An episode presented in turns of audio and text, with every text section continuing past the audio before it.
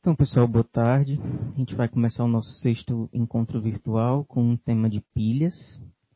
É, vocês vão ver que a gente vai fazer um, uma coisa bem paralela ao que a gente fez com relação a filas. É, na verdade, a gente vai fazer nessa mesma sequência porque elas têm é, muita similaridade. Mas a gente vai ver que uma pequena coisa que a gente muda com relação a como devem funcionar pilhas, com relação a filas, é, já vão dar um, um, mundo de possibilidades diferentes que a gente pode realizar com pilhas.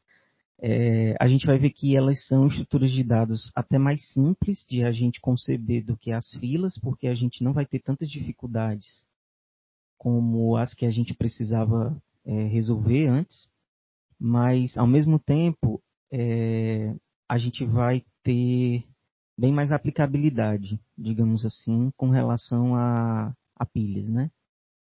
É, na verdade, é, pilhas como estruturas de dados, elas conseguem substituir algumas coisas e tem certas formas de a gente raciocinar como conceber um algoritmo, como executar alguma coisa, que é, por debaixo dos panos o que vai acontecer é, são as propriedades de pilhas que vão acontecer lá sem a gente estar tá necessariamente usando elas. A gente vai rever isso quando a gente vai falando de recursão, que vai ficar mais para o final da disciplina. É, vocês vão ver que quando a gente vai falando de recursão, a gente vai é, revisitar essas coisas que a gente vai falar hoje com relação às propriedades de pilha, e vocês vão ver o quão poderoso a gente consegue é, é, se tornar na expressividade da, das aplicações. É, então, eu vou começar compartilhando os slides, a janela dos slides. E aí a gente começa.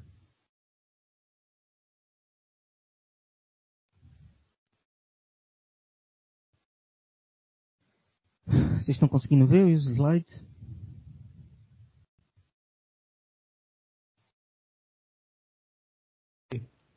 Dá, né? Tá, pois eu vou começar.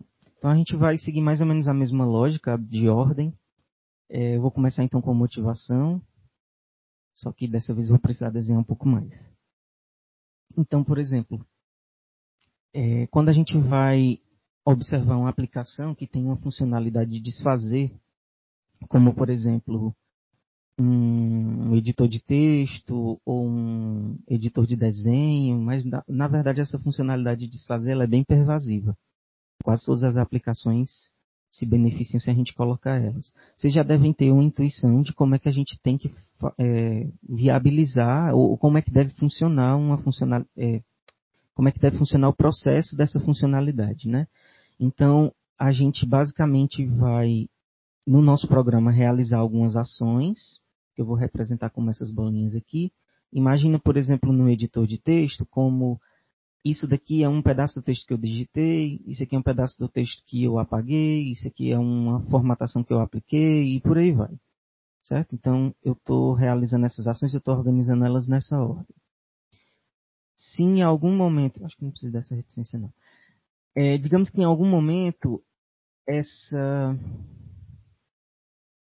última ação que eu realizei aqui foi uma coisa errada.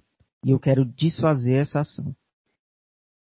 É, e aí na, nas interfaces das, das aplicações a gente tem sempre os iconezinhos de desfazer e os ícones de refazer, né?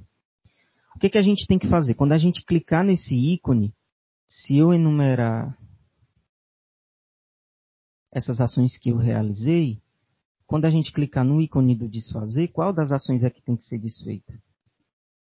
Claro que a última que a gente realizou, né? É, porque é exatamente a, a, a, última coisa que eu fiz que, que foi errada.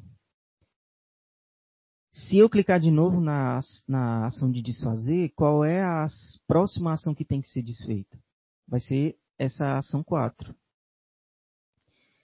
É, mas ao mesmo tempo, se eu pensar na funcionalidade de refazer também, quando eu peço para desfazer essa ação 5, eu meio que tenho que me lembrar dela, porque se eu quiser refazer, eu tenho que botar ela de volta aqui nas ações que eu realizei, né?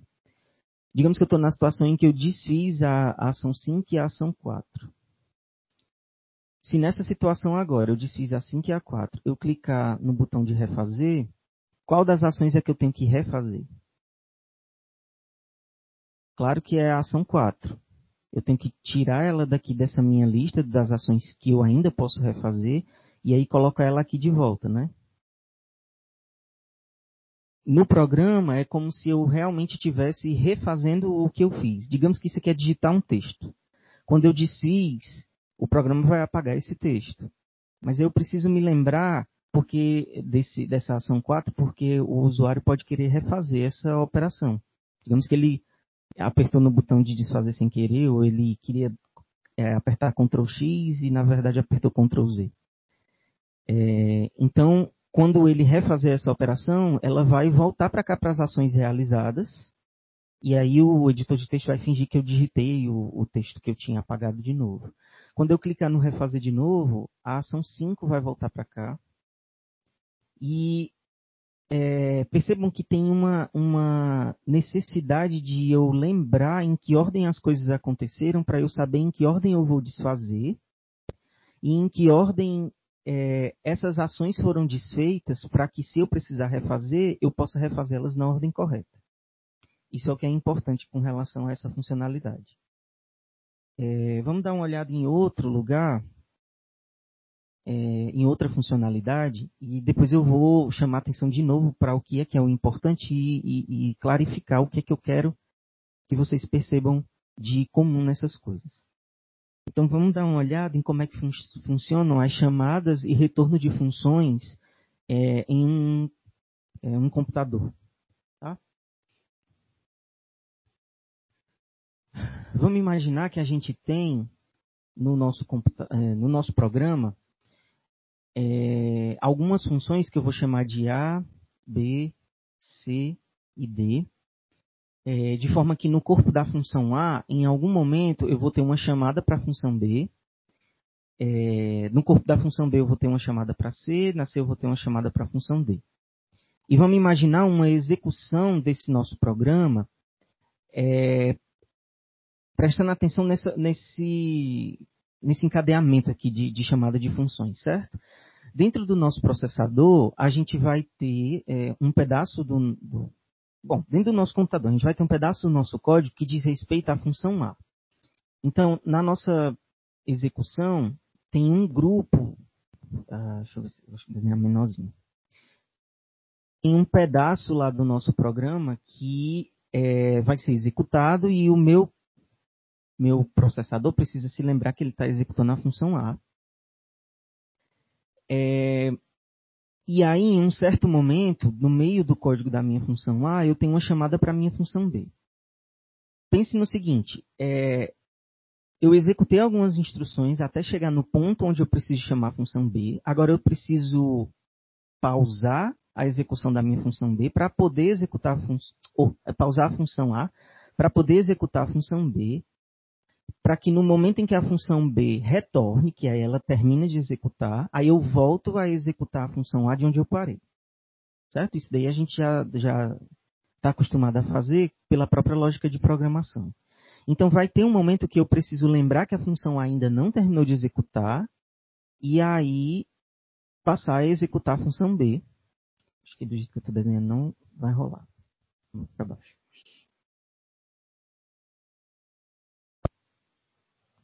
É, então, a gente precisa lembrar que a função A não terminou ainda, e agora eu vou começar a executar a função B. Só que antes da função B terminar de executar, eu tenho uma chamada para a função C. Então, eu tenho que me lembrar que eu não terminei de executar a função B. E é, passar a executar a função C, porque a, a função B, para poder terminar, precisa saber o resultado desse negócio. E aí, de novo, para a função D. Certo? E, finalmente, é, vamos imaginar que a função D é super simples, ela não chama mais ninguém. É, o que, que acontece? Eu tenho que me lembrar que nenhuma dessas quatro funções terminou de executar ainda. Certo? Mas além disso, eu preciso me lembrar que quando essa funçãozinha D terminar de executar em particular, a que eu tenho que continuar executando não é qualquer uma dessas. É necessariamente a função C. Claro que eu tenho que me lembrar em que ponto da função C foi que o negócio parou, mas isso não é exatamente o que eu quero chamar atenção aqui. O que eu quero chamar atenção é que, dentre as coisas que eu preciso me lembrar que ainda não acabaram, é, qual é a próxima que eu vou executar quando essa daqui terminar? É, e aí, digamos que a função C chamou a função D, e depois que essa chamada retorna da função D, ela termina e pronto. Agora ela pode encerrar. Quando a função C encerrar, é, eu ainda tenho a função A e a função B que não terminaram, mas não é qualquer uma das duas que eu vou terminar de executar, é necessariamente a função B. É, e aí, quando a função B terminar, eu vou executar a função A, e quando a função terminar, e eu terminei o meu programa, sei lá. Mas entendam que aqui a, existe uma ordem de chamada dessas funções, uma ordem, digamos assim, importante entre é, a chamada que a função. É, a, a, ordem em que uma função foi chamada com relação às outras que ainda não terminaram de executar, e a ordem em que eu vou terminar de executar as que ainda faltam, em função das que forem terminando de executar. Certo? Percebam que é, a A executou, depois ela chamou a B, depois ela chamou a C, depois ela chamou a D, e aí eu fui colocando essas minhas funções nesse sentido, para que eu possa me lembrar que quando a D termina de executar, eu vou desfazer esse negócio que eu estou fazendo nesse outro sentido. Certo? Deixa eu até botar outra cor. Eu vou desfazendo nesse outro sentido. Então, do mesmo jeito que aqui a ordem em que eu executo as ações e a ordem em que eu desfaço ou refaço é, é, é bastante rígido, é bastante conectado. Nesse sentido, a ordem em que eu chamo as funções e a ordem em que eu resumo a execução delas também é bastante conectado. E o que tem em comum entre essas duas coisas é basicamente o seguinte, é, antes de eu voltar para lá é, necessariamente a gente precisa desfazer as, as, ações que a gente realizou na ordem contrária em que a gente é, executou elas. Certo? E a gente precisa refazer as ações que a gente quer na ordem contrária em que elas foram desfeitas. Porque eu desfiz primeiro 5, depois eu desfiz o 4. Mas na hora de eu refazer, eu tenho que refazer o contrário. Eu tenho que refazer, primeiro o 4, depois o 5. Beleza? Então, de uma certa forma, o que eu estou querendo dizer aqui é que toda vez que eu for tentar desfazer uma certa ação dentro da minha coleção de ações que eu posso desfazer, eu só posso desfazer essa daqui quando eu tiver certeza que eu já desfiz as outras que vieram depois dela. Eu só posso desfazer o 3 depois que eu desfizer as que vieram depois dela, 4 e 5. Certo? Então, se eu pensar isso num âmbito geral, eu só posso processar alguma ação ou alguns dados, ou algum dado, é, naquele sentido, na ordem reversa em que a gente obteve eles. Então, se eu obtive a informação da, da execução das ações nessa ordem 1, 2, 3, 4, 5, eu tenho que processar elas ou desfazer na ordem contrária. Certo? A mesma coisa aqui. Se eu é, fui fazendo as chamadas e pausando a execução das funções nessa ordem A, B, C e D, eu tenho que é, é, com, resumindo a execução delas na ordem contrária. Depois que a D for encerrada, eu tenho que resumir a C na ordem contrária, né? E depois a B e depois a A. Então, toda vez que a gente tem um, uma aplicação onde a gente precisa desse tipo de, de propriedade, a gente precisa garantir que a gente vai processar os dados na ordem reversa, a gente pode fazer uso, a gente tem uma ótima é, oportunidade de tentar fazer uso de estruturas de dados do tipo pilha. Certo? E aí é, a gente vai falar sobre o tipo abstrato de dado pilha, que da mesma forma como filas, também é um tipo especial de coleção, que também exige uma ordem bem definida entre as inserções e as remoções, que é basicamente a ordem que a gente estava comentando agora. E o nome dela veio porque ela tenta modelar pilhas do mundo real. E aí daqui a pouco eu tenho uma ilustração para ficar mais claro que tipo de pilha que a gente está tentando modelar. Mas a gente pode imaginar uma pilha de livros, por exemplo. É, E aí, essa ordem bem definida entre essas inserções e remoções é, é o que a gente chama, que a gente classifica, no caso de pilhas, de last in, first out. E traduzindo para o português, é basicamente essa última, essa última parte aqui. O último que entra é o primeiro que sai. Então, se a gente for voltar para a aplicação aqui, a última ação que foi executada, na, na, situação em que eu não desfiz nada, a última ação que eu, que eu executei foi a 5. Foi a última que entrou aqui nesse meu, minha, nessa minha área de ações que eu realizei. Mas na hora de eu desfazer, ela, ela vai deixar de existir, é como se eu nunca tivesse feito ela, ela vai ser a primeira que vai sair. É, a gente também pode encontrar é, esse, esse, essa propriedade descrita com outros nomes. Pode ser o contrário, é, first in, last out, no sentido de que o primeiro elemento que eu coloquei lá, ele só vai sair depois que todos os outros saírem, né? já que eu tenho que, que, que retirar na ordem contrária. É, também pode aparecer como last come, first serve, no sentido de o último que chegou é o primeiro que vai ser atendido. E isso é mais para a área de sistemas operacionais, mas tudo isso quer dizer basicamente a mesma coisa. Que é, a gente vai processar os dados na ordem reversa em que eles a, apareceram para a gente. Ok? E basicamente a gente pode visualizar dessa forma, que é a mesma coisa que a gente processar primeiro o último que entrou.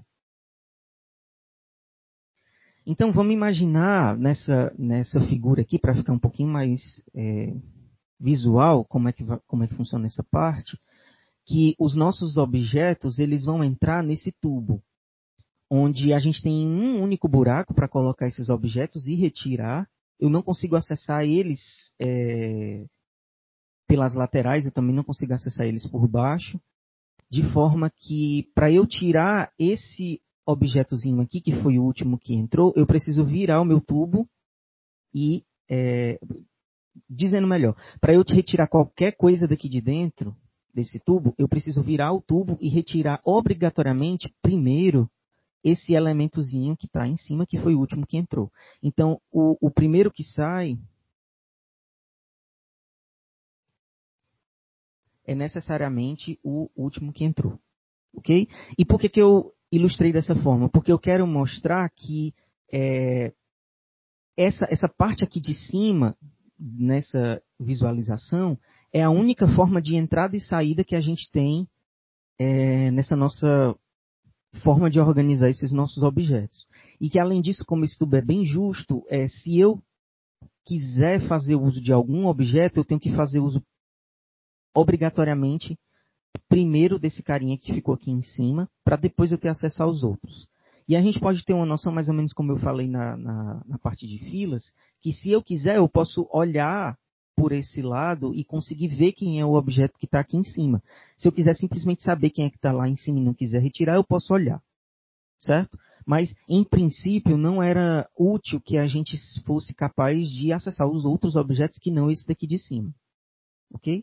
E aí a gente vê mais ou menos o, o, uma noção de por que, que faz sentido essa história de primeiro que entra e primeiro que sai é o último que entrou. E aí, se a gente imaginar é, essa figura aqui como representando uma pilha de livros, por exemplo, a gente pode pensar o seguinte: é, para eu ter o menor tipo de o menor tipo de esforço, o menor trabalho possível para poder mexer nessa minha pilha, quando eu for colocar um novo objeto, onde é que é mais fácil eu colocar? É aqui no meio dos que já existem ou aqui em cima dos outros? Quando a gente pensa em pilhas, a gente vai colocando sempre em cima, né? Que é, a gente denomina essa parte de topo. É, e quando a gente vai remover um objeto, se a gente tentar um, mover um, remover um objeto daqui do meio, a gente tem trabalho, porque se eu puxar, pode cair tudo. E se eu não quiser puxar, eu preciso levantar os que. Se eu quiser tirar esse carinha aqui, para não derrubar, eu precisaria levantar esses carinhas aqui de cima para poder acessar esse. E seria mais ou menos a mesma coisa de eu sair retirando esses aqui de cima até esse carinha aqui ficar no topo.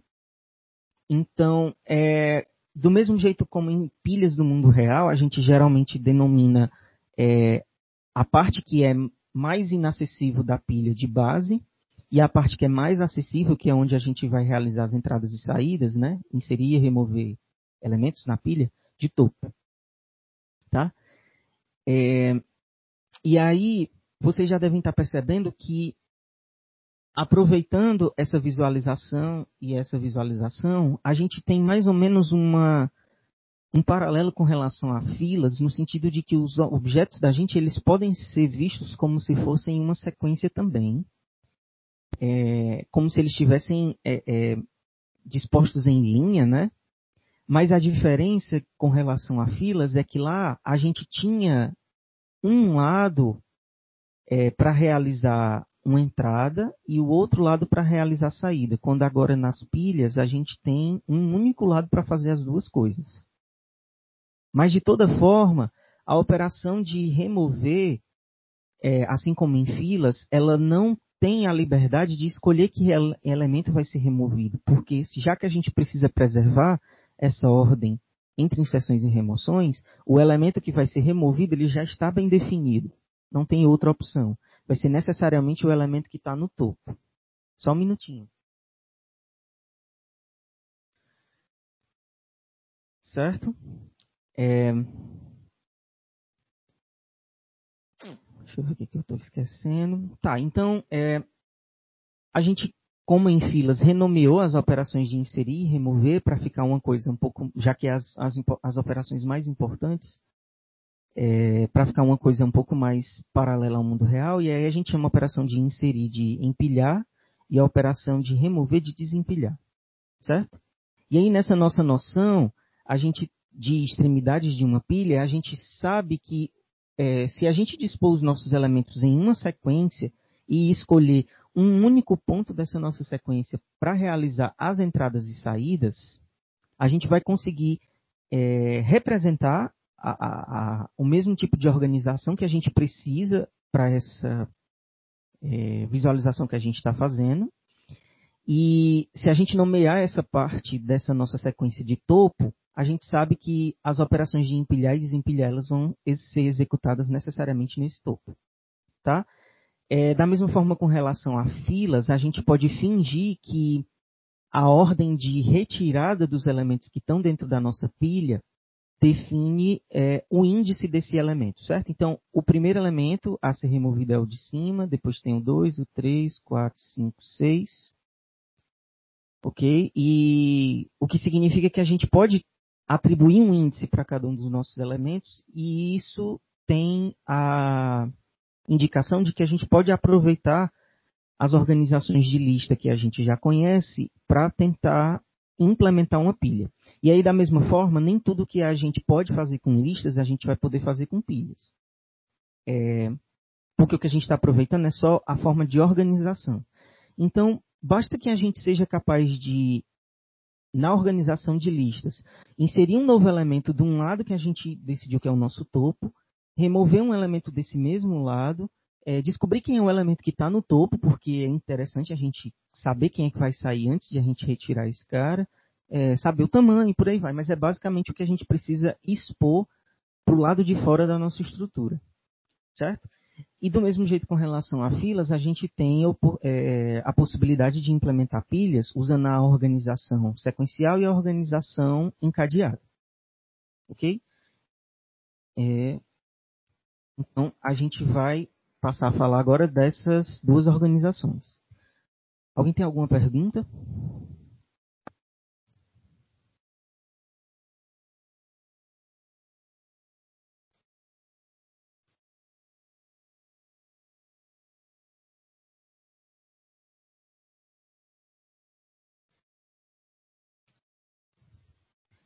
Certo, então vamos lá continuar.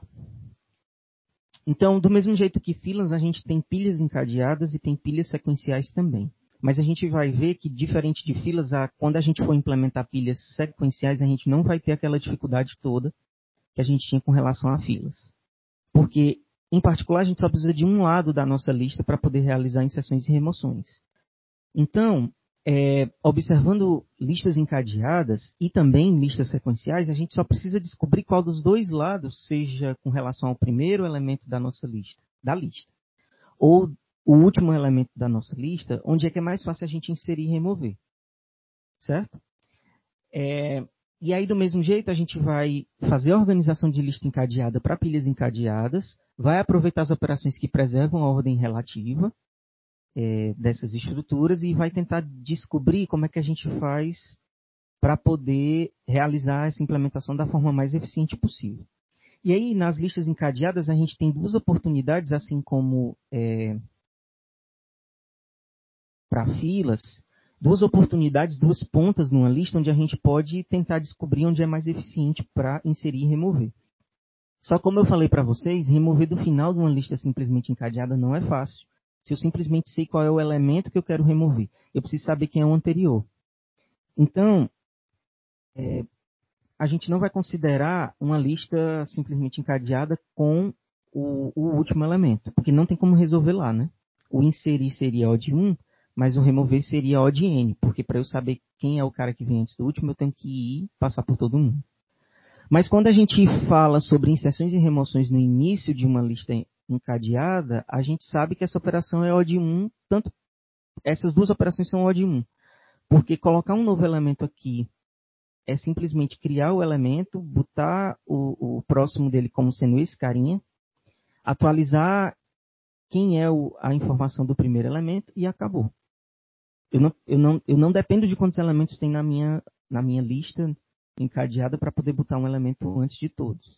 E para remover esse carinha que eu acabei de buscar, eu posso simplesmente dizer que o primeiro, na verdade, não é esse, e sim esse. Que eu acesso pelo campo próximo desse. Certo? E aí depois eu me desfaço desse cara. É, então, a operação de empilhar, se a gente faz isso aqui, e aqui a gente vai renomear para ser o nosso topo, é O de 1, e a operação de desempilhar também é O de 1. E aí eu não preciso da informação do último. É... Do mesmo jeito vai acontecer quando a gente estiver falando de, de pilhas sequenciais. Só que observa que aqui, é, é, com relação a, a listas sequenciais, a gente vai ter uma organização sequencial, quando a gente observa os elementos como se fosse uma lista, numa ordem diferente. Mas o que me interessa não é como é que os, os, elementos estão organizados, e sim em que ordem que eles vão ser removidos com relação a em que eles foram inseridos. Então, toda vida que eu empilhar, eu vou colocar os meus novos elementos cada vez mais para cá.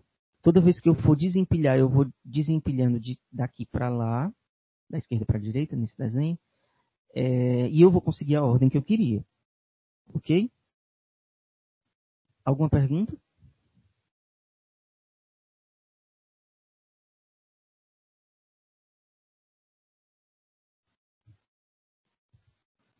Bom, isso significa que a operação de empilhar é exatamente um Ctrl-C, Ctrl-V da operação de inserir no início de uma lista encadeada.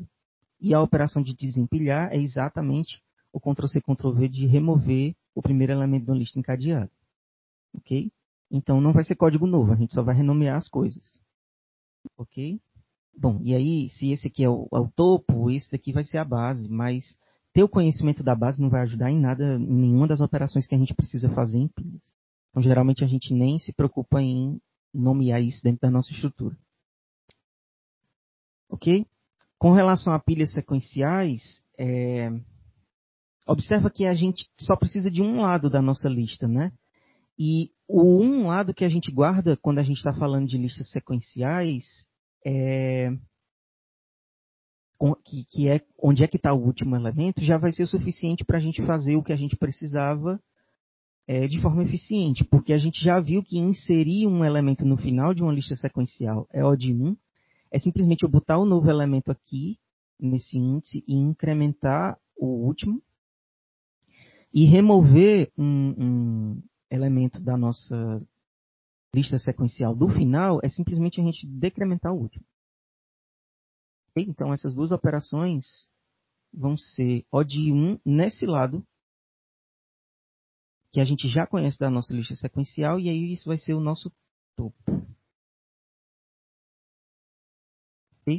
Como se a informação que a gente guarda, que a gente representa como último na lista sequencial, é a mesma informação que a gente vai entender como sendo o elemento que está no topo da lista, nessa relação sequencial. E aqui, nessa relação encadeada, o, o, mesmo elemento que a gente marca como sendo o primeiro da nossa lista vai ser o que a gente considera como o topo da nossa lista. Desculpa, da nossa pilha. Ok? Então, a operação de obter o elemento que está no topo, aqui nas pilhas encadeadas, é simplesmente eu acessar quem é esse cara, que está marcado aqui, que é esse nó, pegar o valor que está aqui dentro desse primeiro nó e retornar. Esse é o cara que está no topo.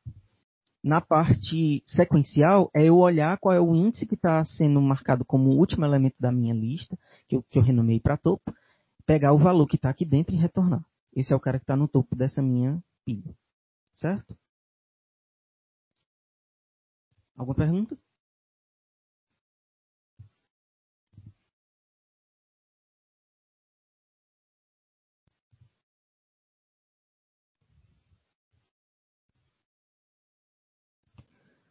Tá, então continuando. Vamos imaginar, então, é, como é que funciona o algoritmo. Só renomeando as coisas, que a gente vai ver que a gente já conhece como fazer.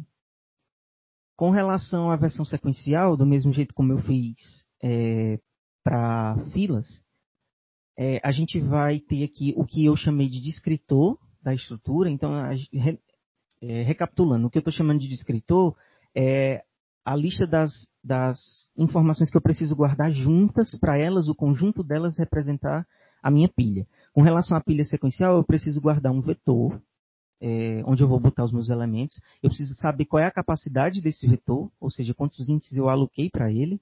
E eu preciso saber qual é o topo da minha pilha, qual é o índice, nesse caso, o índice onde eu vou inserir o próximo elemento. Certo? É, observa que aqui é, tem, tem essa estrela porque, em particular, eu preciso voltar algumas, alguns slides. Nessa visualização aqui, o meu último está marcando um elemento que faz parte dessa minha pilha, certo? A, a diferenciação aqui nessa parte gráfica é que o que está branco é o que eu considero que está dentro da minha estrutura e o que está rajado aqui é o que eu não estou usando. Então, não me interessa quais são os valores que estão lá. É, o que eu estou representando aqui nessa figura não é exatamente a mesma coisa que eu estou dizendo com essa interpretação de topo.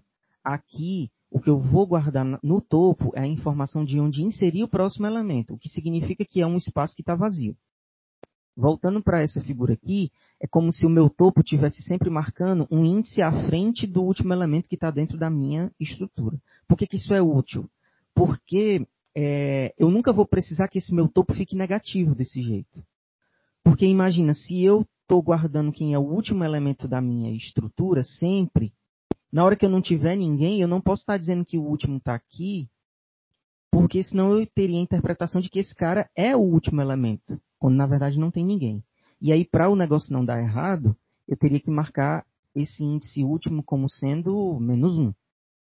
Situação, certo?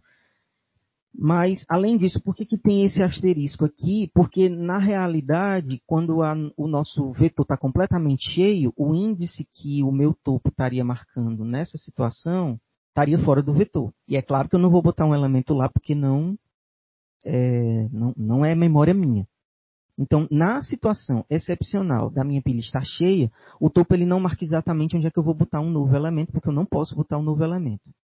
Mas, fora essa situação, a gente pode forçar um pouquinho a barra e imaginar que o topo sempre marca um espaço vazio. E que quem vem antes dele é o último elemento que está na nossa pilha, ou seja, é o elemento que está efetivamente no topo da nossa pilha. Ok? Para a gente dar é, a propriedade, a especificação exatamente do que, que a gente guarda nas variáveis, fica mais fácil de a gente raciocinar como é que a gente escreve o algoritmo. Porque diferente do que eu estava falando antes, se o meu topo tem essa interpretação, o elemento que está. É, o próximo elemento que vai ser removido, o cara que eu vou desempilhar, ele não está no índice topo. Ele está no índice topo menos 1. Beleza? Alguma pergunta?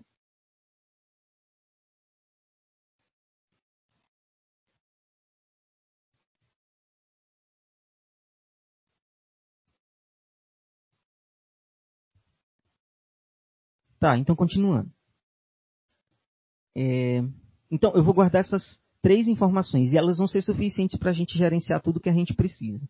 Eu não preciso saber onde é que está a base da minha pilha, porque, em particular, ela vai estar tá sempre no índice zero, da forma como a gente organizou. Certo? É, eu também não preciso guardar é, uma variável especificamente para representar o tamanho da minha pilha. Porque, voltando para cá, para ficar mais fácil de vocês verem, se. Isso aqui está bem poluído. Digamos que a minha variável topo está marcando o índice 5. O que significa que o último elemento que eu empilhei está no índice 4. Mas, ó, meu vetor começa do zero. Quantos índices eu usei? Eu usei 5 índices. E isso vai ser sempre igual a exatamente o valor do meu topo. Então, essa minha variável topo, ela tem duas funções. Ela já, ela, além de marcar o primeiro índice onde eu posso botar um novo elemento, que é lá onde eu vou empilhar, é, ela sempre vai coincidir com o valor do tamanho da nossa pilha, certo? Porque, bom, eu estou marcando o índice 5, significa que os cinco índices anteriores estão ocupados. Ok? E aí a operação de empilhar, é, imaginando que esse P é uma pilha segundo aquele descritor e esse é o elemento que a gente está querendo inserir, é, como a gente está na versão sequencial, vai funcionar da seguinte forma. Vamos imaginar que é, tem espaço dentro da nossa pilha. Eu não estou preocupado com isso ainda. O que eu vou fazer é o seguinte: se topo representa o primeiro espaço vazio que tem no nosso vetor, é, e é exatamente lá onde eu posso inserir um novo elemento, empilhar esse cara é pegar o vetor nesse índice e colocar o elemento. E além disso, incrementar o topo. Beleza? Porque agora o índice topo está ocupado, o primeiro que não está ocupado é o topo mais um. E aí eu atualizo. E o empilhar é só, são só essas duas linhas. É simplesmente isso. Essa parte aqui de cima é porque como a gente está utilizando um, um vetor é, e a gente não quer que a operação de empilhar falhe, quando o, o número de elementos que a gente tem na nossa, na nossa pilha é exatamente a capacidade que o vetor tem, significa que a gente não tem mais espaço no nosso vetor e a gente precisa redimensionar. Mas essas duas linhas são só para que a gente possa aceitar todos os elementos que a gente quer empilhar. Se no seu contexto você não precisa redimensionar, se você já tem uma capacidade suficiente para a maior quantidade possível de elementos que vai ficar dentro da sua pilha, o empilhar é simplesmente essas duas linhas de baixo. Percebem como é bem mais simples do que filas? Filas a gente tinha uma dificuldade de que tinha uma hora que eu não estava usando o espaço que eu tinha disponível. Aqui não, porque a nossa pilha ela cresce e diminui assim como se fosse uma sanfona, só para um lado só. Então o espaço está sempre para o mesmo lado onde a gente vai utilizando. Certo? E a gente sempre vai liberando espaço para o mesmo lado. Com relação ao desempilhar, é, eu acho que eu não fiz isso direito não. O desempilhar é basicamente o seguinte: se a gente tem elementos na nossa pilha, ou seja, se o tamanho, que eu já disse que é igual ao valor desse tubo, for maior do que zero, é, desempilhar um elemento é simplesmente a gente considerar que é, o, o elemento que estava no topo agora está vazio. Isso significa decrementar o índice topo. Simplesmente isso. Essa nossa operação desempilhar, ela só faz é, o trabalho de considerar que o elemento da, do topo da pilha foi removido. Mas ele não faz o trabalho de a gente saber quem é que foi removido. Para isso, basta a gente ter um algoritmo que é, me diz quem é que está no topo da pilha e basta eu perguntar quem está no topo da pilha antes de mandar desempilhar, para eu saber é, quem foi o elemento que saiu. Ok? E aí o desempilhar é simplesmente essas duas linhas aqui. Ok? Alguma pergunta?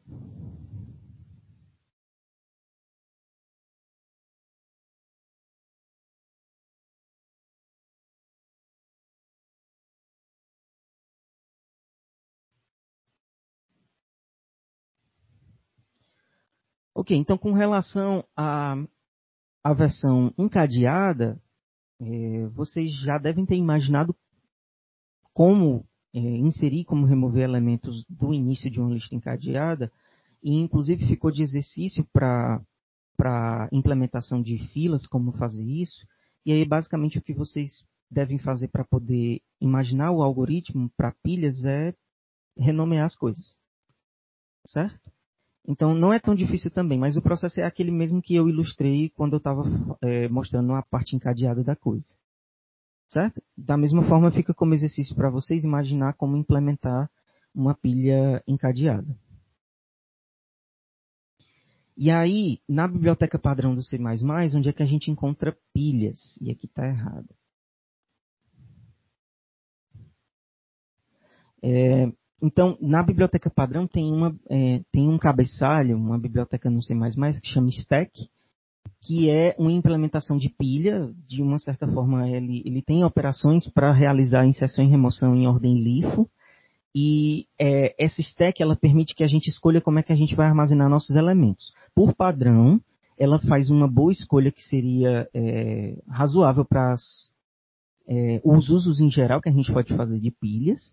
Mas se você tem é, uma necessidade específica de guardar seus elementos dentro de um vetor, você pode escolher é, alterar como é que você declara a sua pilha, é, simplesmente como é que você instancia a, a variável, né?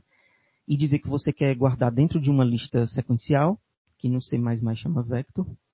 Ou se você tem a necessidade de que seja encadeado, você pode utilizar uma lista encadeada que no C++ chama list.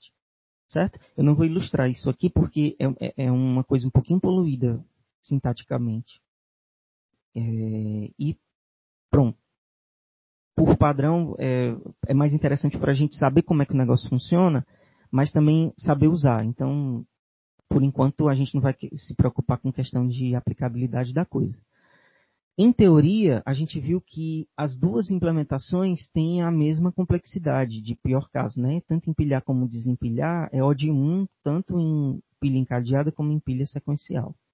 Para a gente descobrir o que é que vai ser mais rápido no nosso contexto, é a mesma coisa que eu sempre digo para vocês. A gente só tem como saber se a gente implementar as duas situações é, implementar as duas soluções, botar as duas para enfrentar as mesmas situações que a gente vai enfrentar na nossa aplicação e descobrir qual é a que executou mais rápido. Tá? Basicamente fazer uma análise empírica. É, então, como exercício para para quando vocês forem atrás de pilhas, tentar descobrir os métodos dessa classe que representam as operações que a gente citou, e meio que eu já vou resolver esse exercício. E, além disso, o que eu falei, escrever o empilhar e o desempilhar da versão encadeada. Beleza? Alguma pergunta?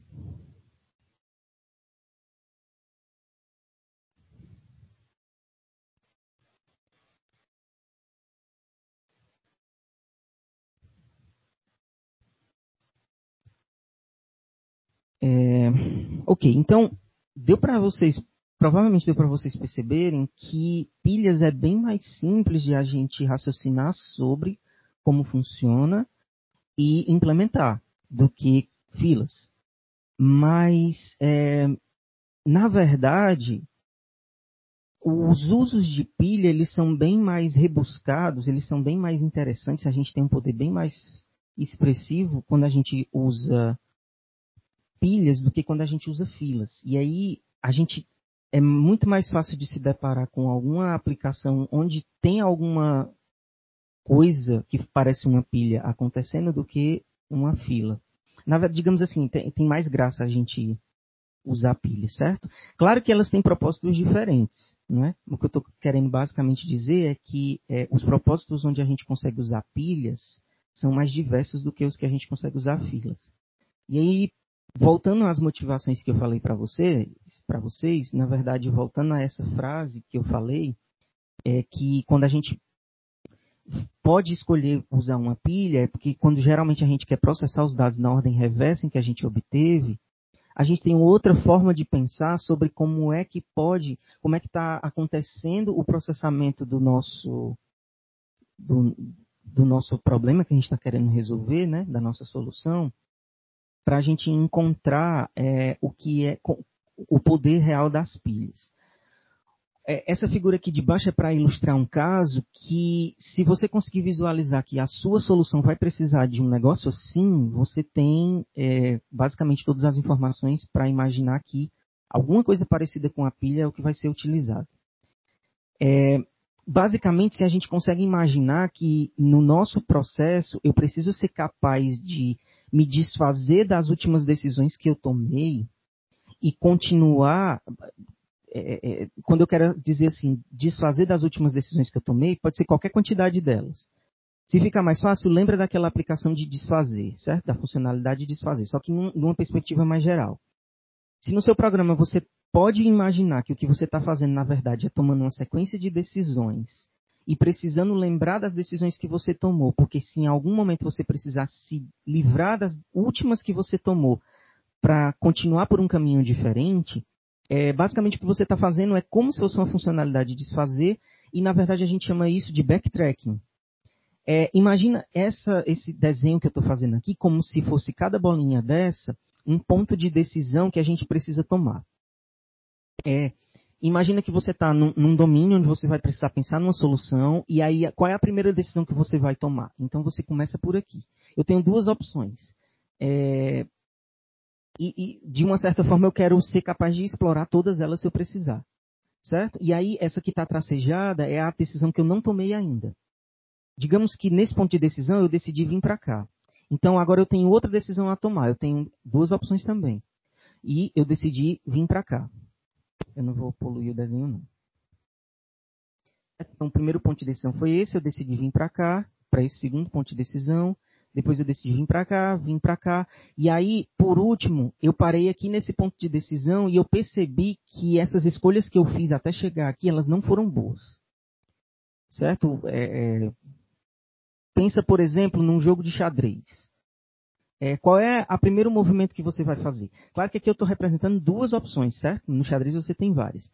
Uma vez que você fez um movimento, qual é o próximo que você faz? Depois que você fez esse segundo, qual é o próximo que você faz? Agora imagina que você é um computador e você quer descobrir qual é a melhor sequência de jogada possível, imaginando todas as possibilidades que existem nesse seu jogo. Então, isso daqui é a, é a primeira jogada que eu faço, vindo aqui para cá.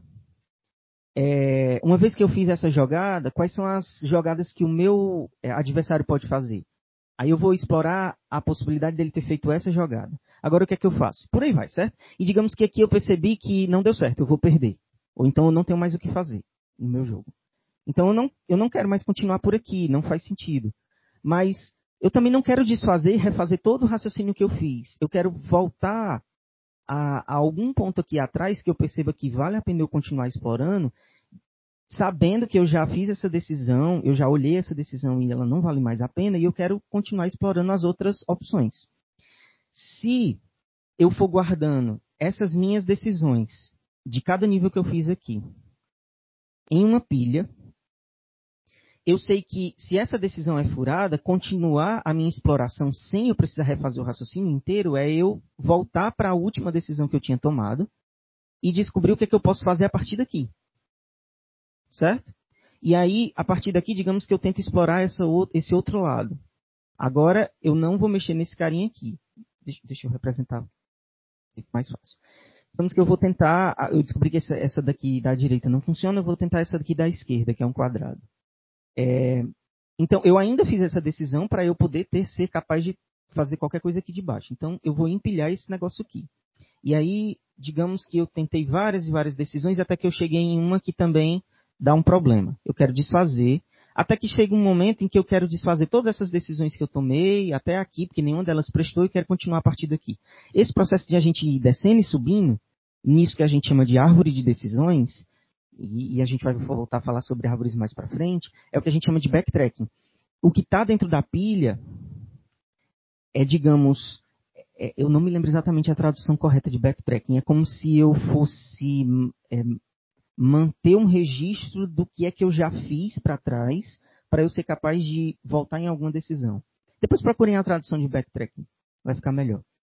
É, e o que está acontecendo é que para eu poder viabilizar isso, eu preciso de uma pilha. Porque se eu não estiver guardando essas coisas em uma pilha, é, como é que eu faço para não para aproveitar todas as decisões que eu já fiz até um certo ponto? Ok? Se a gente consegue pensar na nossa aplicação como sendo basicamente essa sequência de decisões, e a decisão pode ser qualquer coisa que você quiser é, substituir por isso, onde em algum momento eu posso querer desfazer essa coisa, é, qualquer quantidade dela, é, o que você vai precisar usar para guardar essas decisões que você tomou vai ser uma pilha. Na aplicação que a gente falou de, da, da operação de desfazer, as decisões que eu tomei, digamos assim, seriam as ações que o usuário realizou. E como é que eu faço para é, dar o backtracking, digamos assim, né? Começar a subir aqui para poder explorar outras coisas. É exatamente a ação de desfazer que equivale ao que eu estava falando, que é desempilhar. E com relação à parte de chamadas e retorno de funções, é basicamente a mesma coisa. As decisões que eu estou tomando são quais funções eu estou executando e, e, quais eu ainda não terminei de executar. E aí o backtracking, o voltar atrás, digamos assim, é eu ir desfazendo, desempilhando.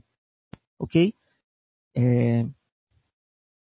Então é uma visualização até interessante quando a gente tiver um pouco mais de experiência de abstrair como é que funciona a solução do nosso problema, para vocês reconhecerem é, onde é que pilhas são interessantes. E aí, todas as vezes que a gente estiver fazendo alguma coisa parecida, eu vou tentar lembrar vocês de que dá para a gente visualizar esse problema como se fosse um backtracking também.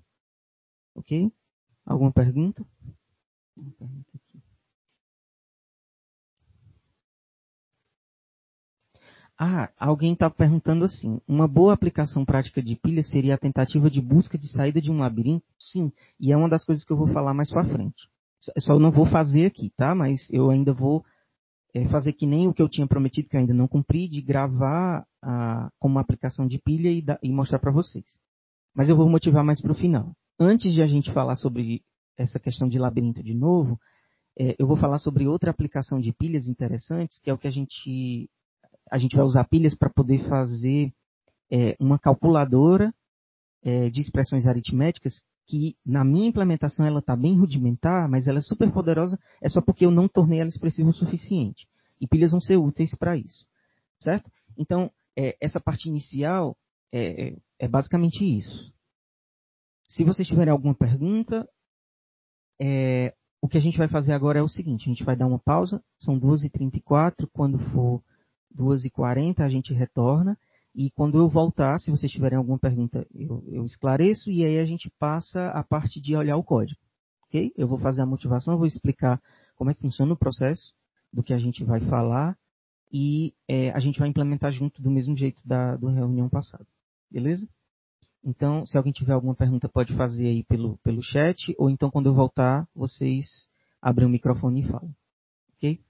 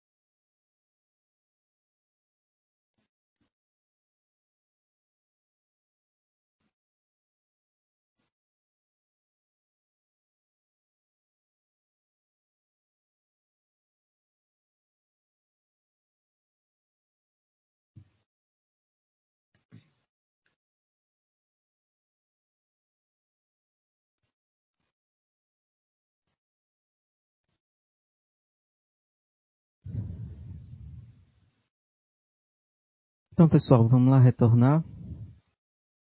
É, alguém quer perguntar alguma coisa? Senão a gente pode prosseguir.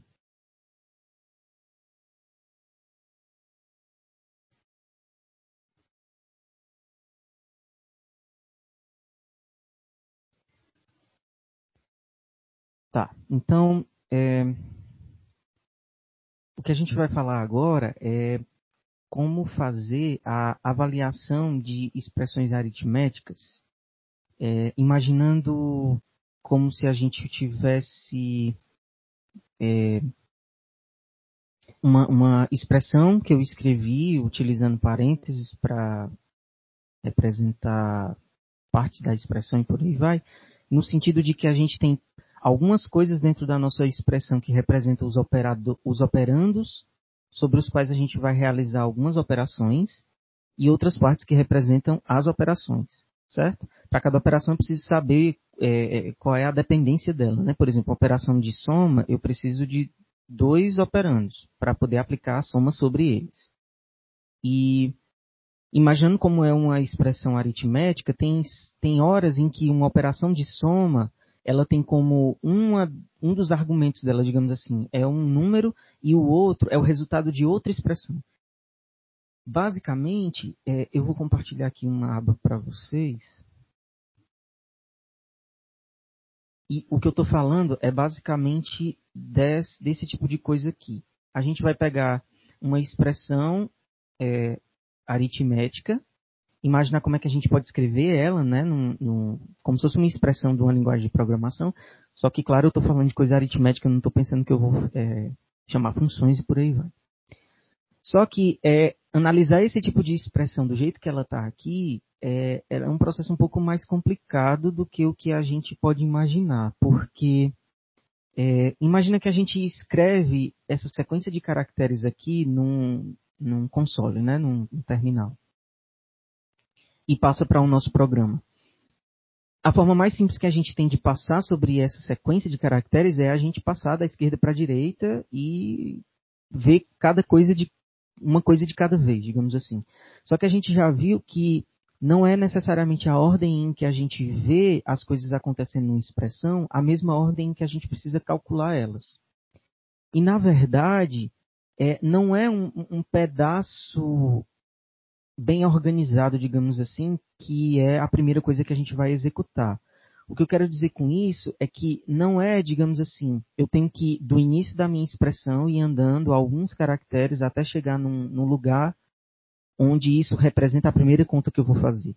Nessa expressão que eu estou é, é, selecionando para vocês, a operação que vai acontecer primeiro, a conta que eu vou fazer primeiro, é esse A vezes B que tem aqui certo?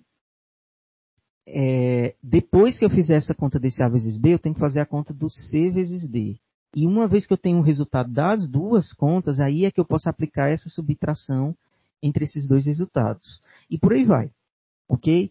Então, percebam que são pedaços da nossa, da nossa string, digamos assim, que representa a expressão, que vão representar as contas que eu vou realizar.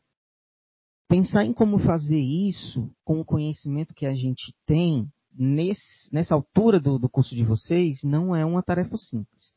Quem for fazer compiladores é, vai ver é, alguns algoritmos que, que são perfeitamente capazes de reconhecer é, como executar essas coisas e eles vão executar de forma eficiente. A gente não vai precisar passar por essa string mais do que uma única vez para poder realizar essa conta. Na verdade, é, não é exatamente uma vez, mas é, é como se fosse. É, e o que eu quero dizer é que com o que a gente conhece, a gente teria que, para poder fazer essa conta, com todo esse poder, né, de a gente poder colocar parênteses e por aí vai, a gente teria bastante trabalho. A gente teria que passar por essa nossa string várias vezes. Então, o que, é que a gente pode fazer? A gente tem como representar essa mesma operação, essa mesma sequência de contas que a gente vai realizar aqui em notações diferentes, certo? Aqui nessa página da Wikipédia, eu tenho dois nomes que a gente chama de notação polonesa e notação polonesa inversa. Por questões históricas, a gente pode chamar essas duas coisas de notação polonesa e polonesa inversa. Mas outros nomes que a gente conhece, é, uma mesma, o que, outro nome para a notação polonesa seria notação prefixa, pré no sentido de vem antes, e a notação polonesa reversa ou inversa a gente pode chamar de notação pós-fixa, no sentido pós no sentido de vem depois. E o que é esse pré? Esse pós é a operação com relação aos operandos sobre a qual ela vai ser aplicada. Eu quero que a gente foque nessa coluna da notação polonesa reversa, inversa. O que, que eu preciso que vocês percebam aqui? Do mesmo jeito que eu falei nessa expressão que a gente já conhece como calcular visualmente, né? É, do mesmo jeito que aqui a gente reconhece que a primeira conta a ser executada é esse A vezes B, a gente vai tentar nessa notação representar essa mesma coisa. Como é que o negócio vai funcionar? Na notação polonesa inversa ou pós-fixa, o que a gente vai dizer é que o operador ele vai vir necessariamente imediatamente depois de todos os operandos sobre os quais ele vai atuar. Então, o que, é que eu quero dizer com isso? Para eu poder fazer uma multiplicação, eu preciso vir primeiro com os dois operandos que essa multiplicação precisa é, para poder fazer a conta. Então, já que essa conta que vai acontecer primeiro é A vezes B, eu vou precisar primeiro falar sobre o A, depois falar sobre o B, para depois falar sobre a multiplicação. Porque a operação vem depois dos operandos. Certo? Depois disso, a conta que eu vou fazer é esse C vezes esse D. Então eu tenho que falar sobre o C, depois o D, para depois dizer que eu vou fazer a multiplicação deles dois. Ok?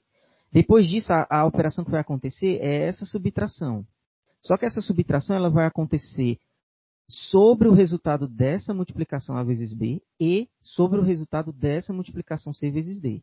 Então, por isso que eu falei primeiro para você fazer a multiplicação de A vezes B, depois fazer a multiplicação de C vezes D, para depois fazer a subtração. Beleza? Vocês estão compreendendo como é que funciona a, a, a interpretação dessa notação? Alguém tem algo não compreendeu? A gente pode tentar explicar de outro jeito. Mas é importante que vocês entendam para vocês entenderem o porquê que pilhas são importantes aqui.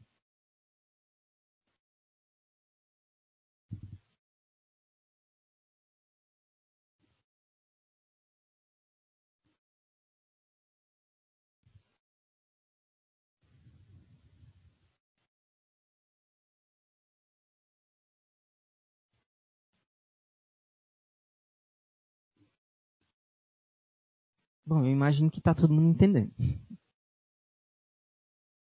É... Então, é, se, eu, se a gente observar uma expressão em notação polonesa reversa, a gente deve ser capaz de escrever no papel qual é a operação correspondente a ela é, na, na notação infixa que a gente chama, que é convencional. In no sentido de entre ok? No sentido de que o operador vem no, entre os seus operandos. Questão de nomenclatura. É, então, eu já tinha deixado vocês verem, mas eu queria que vocês experimentassem aí se vocês conseguem interpretar essa, essa expressão aqui em notação pós-fixa é, como sendo a operação correta dela, ok? Então eu vou dar uns dois minutos para vocês tentarem. E quando passar os dois minutos, eu vou mostrar a, como é que a gente faz essa, essa conversão. Só para vocês entenderem é, como é que funciona a anotação. E aí a gente passa para entender como é que a gente faz as contas nela. E a gente vai ver que nela a gente não vai ter trabalho quase nenhum para poder interpretar a, como calcular. Ok? Então tentem ver essa 5, 1, 2 mais 4 vezes e por aí vai. E escrever qual é a, qual é a expressão correta que vai ser executada.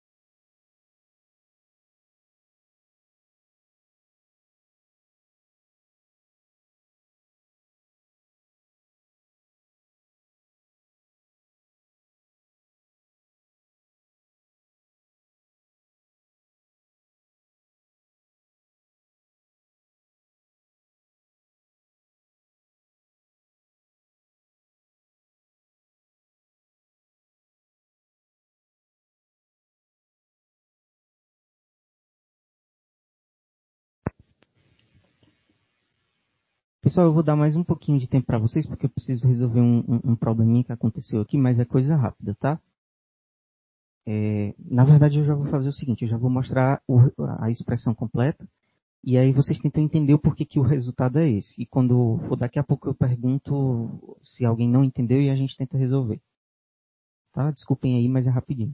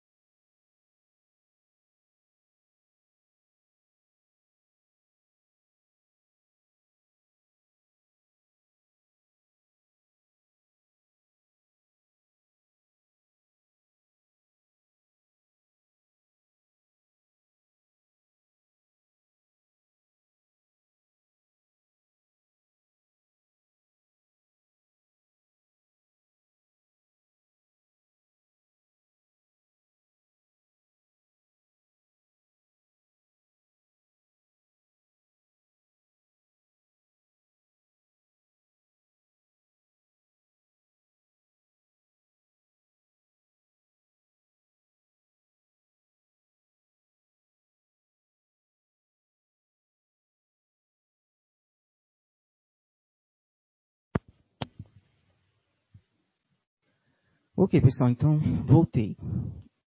É, alguém teve algum problema, não conseguiu entender a expressão, por que, que a conta dá a mesma conta de cima?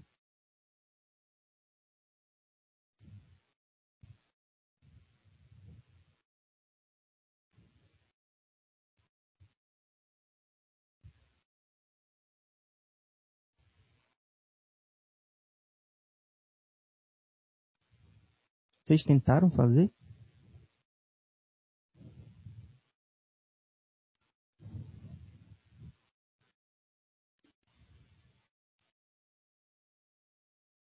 Vocês estão me ouvindo?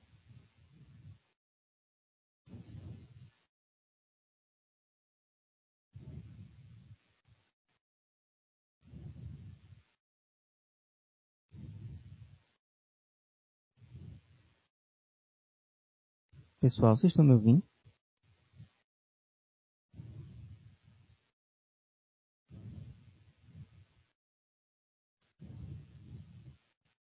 Tá, dá para ouvir. Tá, então vou continuar.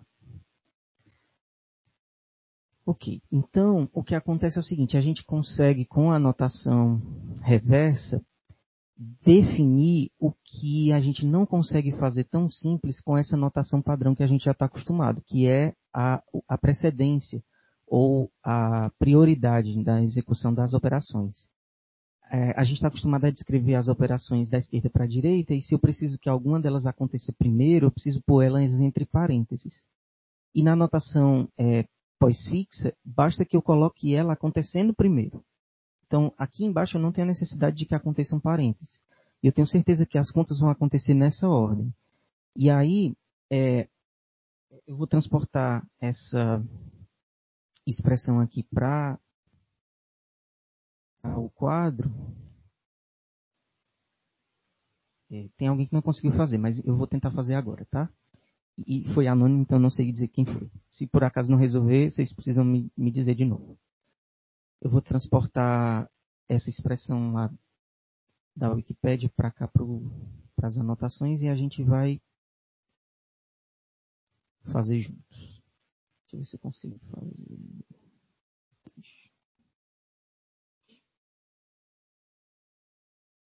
Certo. Então, o, o que acontece é o seguinte: é, a ideia é que a gente precisa falar sobre todos os operandos de uma operação antes de falar sobre a operação. E eu preciso saber quantos operandos cada operação precisa para eu saber como lidar com esse negócio. Só que todas as operações que tem aqui, elas são o que a gente chama de binária. A gente precisa de dois números para poder fazer uma soma, uma multiplicação, uma subtração e por aí vai. Ok? E aí aqui eu estou separando esses argumentos por espaço. Então, a ideia é o seguinte: eu tenho eu falei sobre o 5, falei sobre o 1, falei sobre o 2, agora eu falei sobre o mais. Se eu falei sobre o mais agora, nessa anotação, eu tenho certeza que eu já falei sobre os dois operandos que, sobre os quais esse cara vai atuar. Certo? E eu sempre faço imediatamente antes dele. Então, os dois operandos desse mais são os dois números que vêm antes dele. Não é exatamente isso, porque é, o resultado de uma operação desculpa, o cálculo de uma operação pode ser sobre o resultado de uma expressão, mas eu vou meio que, que, substituir algumas coisas, tá? Então, o que eu quero dizer é o seguinte, a primeira conta que eu vou fazer é um mais, e eu vou fazer esse mais entre o 1 e o 2. Então, em algum canto, eu vou ter esse 1 mais 2 acontecendo, ok? Só que esse 1 mais 2, ele vai virar um número, que vai ser o 3, que vai ser o, é, é, vai ser o operando para alguma outra conta. Então, vou trocar esse pedaço inteiro aqui do, da minha expressão por um 3. Depois a gente vai ver como a gente faz exatamente esse mesmo processo, só que no computador e não é exatamente alterando a string que a gente recebe. Ok? Então, essa operação, ela é operando para alguma outra operação. Então, é, depois que eu falei sobre essa expressão, já sei quanto é que ela vale. Agora eu estou falando sobre o 4 e eu encontro um vezes. Certo? E essa multiplicação ela vai ocorrer sobre os dois operandos que vêm imediatamente antes dela, que são esse 4 e essa expressão inteira, que no caso vale 3. Certo? Então, essa expressão inteira ela vai ser multiplicada por 4. Beleza? E o resultado disso tudo vai ser 3 vezes 4, 12. É, beleza? E aí, depois disso, eu venho com um mais. Esse mais ele vai atuar sobre essa expressão e esse 5. Ou seja, eu tenho esse 5 mais essa expressão inteira. Ok? E aí, isso tudo aqui vira. É, não tenho mais como ilustrar aqui. Vira 17. Se bem que o importante não é o resultado da conta, né? E aí eu tenho 3 e por último eu tenho menos, então eu vou fazer esse menos sobre esse 3 e essa expressão inteira. Então, é essa expressão inteira aqui menos 3. Ok? Só que é, eu botei parênteses demais, só para poder garantir que as coisas funcionam. Na verdade, esse parêntese aqui de fora e esse parêntese aqui de dentro, eles não são importantes, né? Então, eu posso ver essa expressão como sendo isso aqui. E, bom, na verdade eles não são importantes porque a gente já sabe as regras de que eu tenho que fazer esse vezes antes de fazer esse mais ou esse menos. É a mesma coisa de eu ter botado parênteses aqui, tá?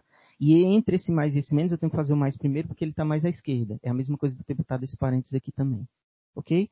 E aí o que tem que ter lá é exatamente essa mesma coisa. Pegar lá para ver se deu igual.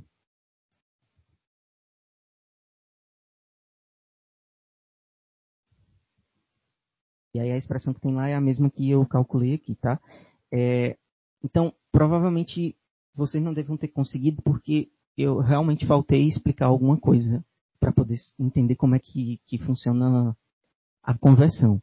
Mas eu, eu espero que agora tenha ficado mais claro que é, quando, toda vez que a gente encontra um operador, é, esse cara vai atuar sobre as duas últimas coisas que são operandos para ela, né? Então, no caso, se esse operador aqui é, apareceu, o resultado dessa operação que ele vai executar vai ser um operando para esse mais.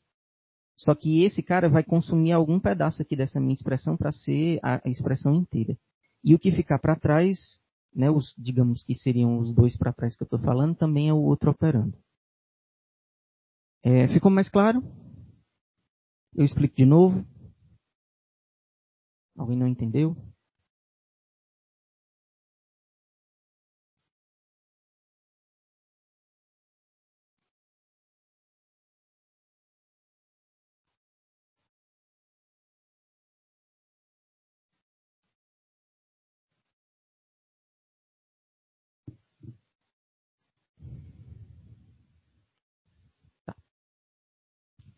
Então, se alguém não entendeu, vocês podem me interromper, que aí eu explico de novo, mas eu vou continuar. Agora, a gente precisa é, entender como é que a gente faz para, uma vez que eu recebo uma expressão que eu sei que está escrito na notação pós-fixa, é, e só relembrando, pós-fixa é o mesmo que notação polonesa inversa, que é isso que a gente está falando aqui, como é que eu faço para realizar as contas para fazer as contas de, de quanto vale aquela expressão, que é exatamente o código que eu vou mostrar para vocês. A ideia é o seguinte: é, a gente sabe que os operandos vão vir para a gente antes da operação acontecer. E que toda vez que eu encontro uma operação, eu preciso saber quanto vale os dois operandos sobre os quais elas, elas vão atuar, para poder saber quanto vale a expressão como um todo. O que acontece é que nessa, nessa é, expressão aqui, a gente pode, eu vou colocar ela aqui de novo, a gente pode é, fazer uso dessas duas informações para entender que quando uma operação aparece, eu preciso das duas últimas coisas que eu já calculei como é, operandos para poder fazer a conta daquela operação, para ser o resultado da, da, daquela parte da expressão, certo? Então, toda vez que eu encontro é, um operador, que seria uma. Desculpa, é um operador, que seria uma, uma conta que eu preciso fazer, eu preciso me lembrar das duas últimas coisas que eu já calculei. Então, se tudo que eu calculo eu guardo, de forma que eu sempre consigo obter essas coisas na ordem contrária, é, toda vez que eu precisar, basta que eu pegue dois elementos dessa, dessa minha área onde eu estou guardando as coisas que eu calculei na ordem contrária em que eu botei eles lá dentro para poder continuar. E isso é exatamente uma pilha, certo? Na verdade, é, eu preciso que as coisas sejam guardadas em ordem livre. E aí eu vou usar uma pilha para isso. O que, que eu estou querendo dizer? Toda vez que eu encontrar um operando, que é um número, eu vou guardar esse cara numa pilha. Porque eu ainda não sei o que fazer com esse cara. Ok?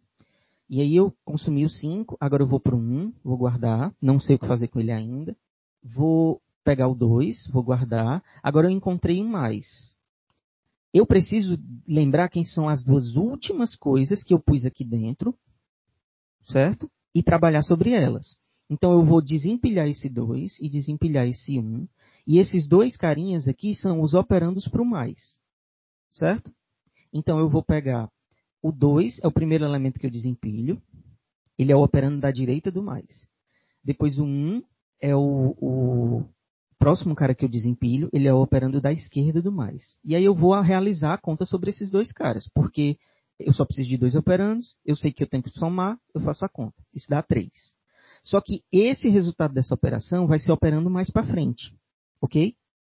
Então o que eu vou fazer é calcular isso aqui. E vai dar 3 e empilhar esse cara aqui em cima. Porque, de uma certa forma, esse 5 e esse 3, é, mais para frente, eles vão ser operandos, certo? Mas eles vêm imediatamente antes da operação que diz respeito sobre eles. A forma como eu vou fazer para representar esse mesmo negócio é fazendo isso. Toda vez que eu encontro uma operação para ser executada, eu vou pegar da pilha o tanto de operandos que ela precisa, vou fazer a conta e vou empilhar nessa mesma pilha o resultado dessa conta. Ok? E aí a próxima coisa que eu pego é um 4. E aí eu encontro o vezes. O vezes precisa de dois operandos. Eu vou pegar esses dois aqui do topo da pilha, o 4 e o 3, fazer essa conta, que dá 12. Eu já tirei eles daqui, né? É, e vou empilhar o resultado, que é o 12. Ok? Depois disso, eu encontro o mais. Fazer o mesmo processo. Eu vou pegar o 12 e o 5 e aplicar a operação de soma, que dá 17, e empilhar esse cara na minha pilha. Ok? Depois disso eu encontro um 3, que eu vou botar no topo da pilha. Depois eu encontro um menos, eu vou desempilhar esses dois caras, vai ficar 17 do lado direito e 3 do lado esquerdo, menos. Tá certo? Não, tá errado. O primeiro é do lado direito. 17 menos 3 e o resultado dessa operação é 14. Ok? Que é o resultado dessa mesma operação que eu tinha aqui. Eu só não fiz a conta até o final. Beleza? E, e por que, que isso daqui está funcionando? Porque se vocês forem observar cada uma dessas coisas que eu estou fazendo aqui de baixo para cima, cada um desses valores, ele é, na verdade, o resultado de alguma conta. Esse 17, ele pode ser substituído exatamente por essa conta que eu fiz aqui em cima. Esse 12 pode ser substituído por essa conta que eu fiz aqui em cima. E esse 3 pode ser substituído por essa conta que eu fiz aqui em cima. Ok? Só que, quando eu reescrever a minha expressão que fica desse jeito aqui, o que eu entendo é que esse negócio inteiro é um operando para esse vezes. Eu estou fazendo com que é, esse negócio aconteça no meu programa, calculando esse mais e substituindo a expressão inteira o 1, o 2 e o mais pelo resultado que é o 3, que é o que eu estou fazendo quando eu desempilho o 1 e o 2 e boto no lugar deles o 3. Beleza? Alguma pergunta?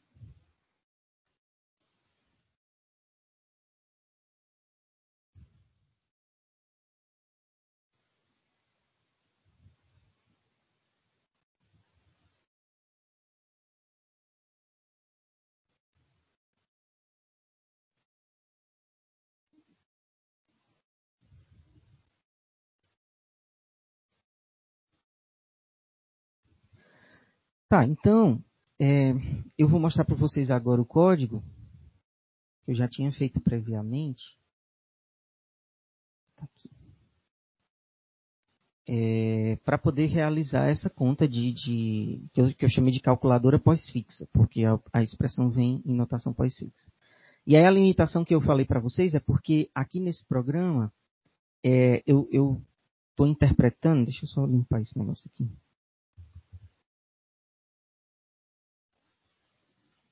Não está funcionando.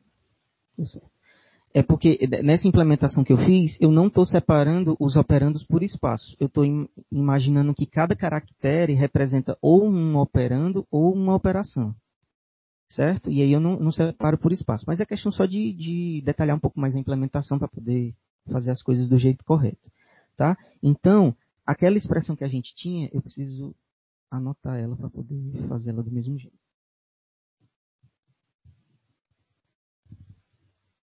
Um, dois, mais quatro vezes, mais três. Então, aquela mesma expressão, eu vou colocar aqui desse jeito. 5, 1, 2, mais 4 vezes, mais 3 menos. E dá o mesmo 14. Certo?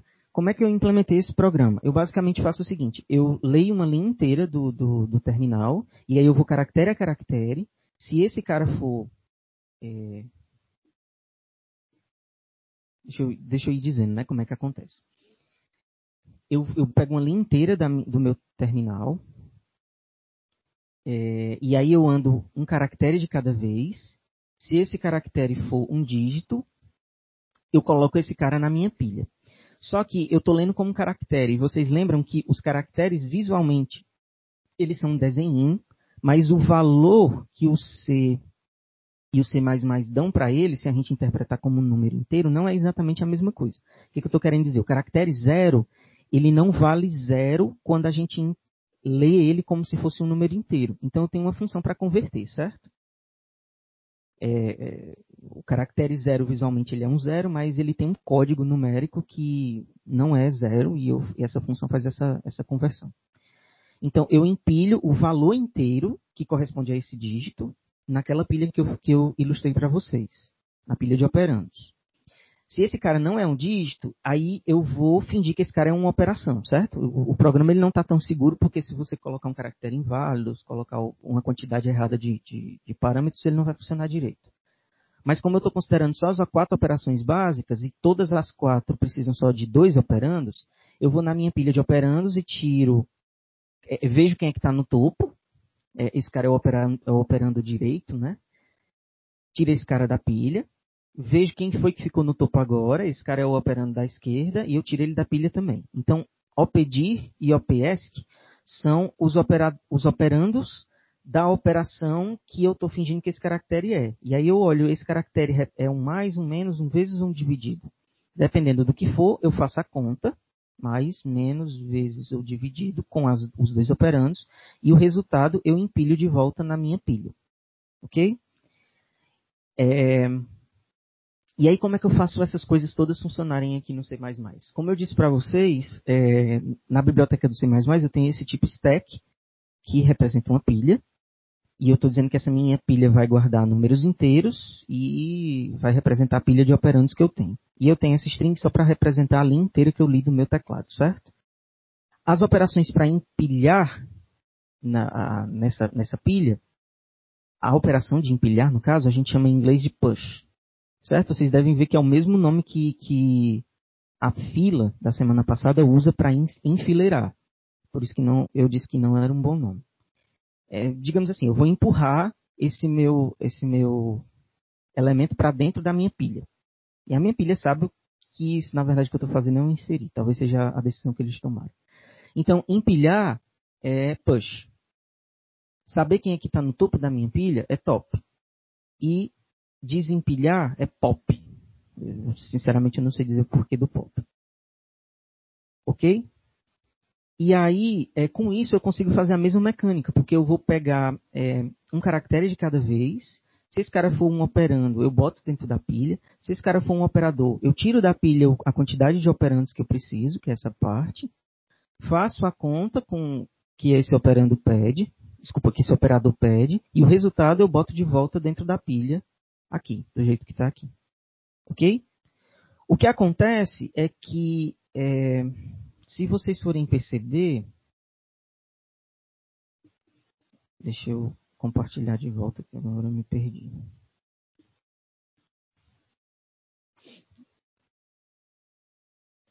Se vocês forem perceber, é, fazer esse processo que eu estava descrevendo aqui em azul naquele programa vai ser sempre assim: eu vou pegar dois operandos do topo, calcular e o resultado empilhar de volta na pilha. Então, eu não fiz aqui até o final o que aquele programa vai fazer. No final, eu peguei o, o 3 e o 17 que estavam na minha pilha, fiz a conta, mas faltou a parte de eu botar o 14 no topo da minha pilha. Certo? E aí a minha entrada acabou. Por que, que eu estou falando isso? Porque o que vai acontecer é que no programa, quando eu terminar de ler a minha entrada inteira, o resultado da minha, da minha expressão inteira vai estar tá no topo da minha pilha. Então, se a minha pilha de operandos tem um único elemento, esse cara obvi, é, é, obrigatoriamente é o resultado das minhas contas. Ok? E aí eu imprimo é, esse cara como sendo o resultado. E essa parte aqui de baixo é só porque eu fiz um, uma, um princípio de um tratamento de erros, porque se eu colocar é, uma expressão menor do que o que eu precisava, na minha pilha eu não vou é, ter só um elemento, eu vou ter vários, o que significa que eu ainda tinha que ter mais operadores para poder ir eliminando esses caras lá de dentro. Aí eu botei essa partezinha aqui. Ok? Então, é basicamente isso. E com isso a gente consegue ter uma forma de representar é, expressões onde a gente não precisa é, ter um trabalho muito grande, vocês devem ter visto que, que, que, o programa é bem curto, é, a gente não tem um trabalho muito grande para poder fazer efetivamente o cálculo que aquela expressão representa e a gente não precisa ter mais, é, digamos assim, sintaxe dentro dessa nossa expressão do que simplesmente como representa os operandos, como representa os operadores. Ok?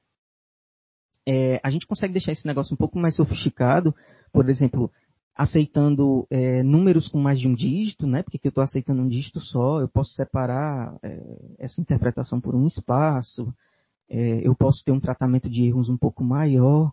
E o que acontece é que tem um tipo específico no mercado de calculadora, que é o que a gente chama de calculadora financeira, cujo funcionamento é exatamente esse funcionamento que a gente está fazendo aqui. É, diferente das calculadoras que a gente está acostumado, em que a gente bota um valor, depois diz a operação, depois diz o outro valor, e por aí vai. E hoje em dia no celular a gente consegue até botar parênteses e botar uma expressão maior antes de fazer a conta. É, nessas calculadoras financeiras a gente faz esse mesmo processo. A gente bota primeiro os operandos. Quando você termina de entrar todos os operandos, é que você começa a colocar os operadores. E se você estiver criando uma expressão complexa, você vai fazer isso na mesma ordem em que a notação pós-fixa daquela mesma expressão que você quer calcular seria é, é, é, descrita. Ok? Então, tem uma calculadora em particular que é muito, muito conhecida na, no mercado, que é chama HP12C, que é uma calculadora financeira que, que funciona desse jeito. Ok? E, e, basicamente a gente consegue fazer tudo o que a gente poderia fazer com a calculadora comum é, nesse tipo de entrada diferente. Só que ela funciona de um jeito diferente porque para o processo financeiro, talvez seja mais fácil a gente raciocinar nesse tipo de entrada e saída, principalmente que a gente tem expressões bem grandes quando você vai fazer contabilidade e, e por aí vai. Ok? Mas o que eu quero dizer é que o funcionamento dentro da calculadora, do, do, do programa que está rodando lá dentro, né, no, no, chip da calculadora, é basicamente esse funcionamento que a gente implementou aqui. Ok? É, alguma pergunta? Alguma coisa não ficou clara?